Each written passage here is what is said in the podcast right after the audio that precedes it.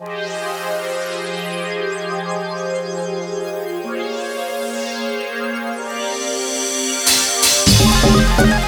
has always been interested in altering consciousness, his own or others. Historically, the task was left to alchemists, oracles, and medicine. Mind alteration and behavior modification by other means may soon be commonplace.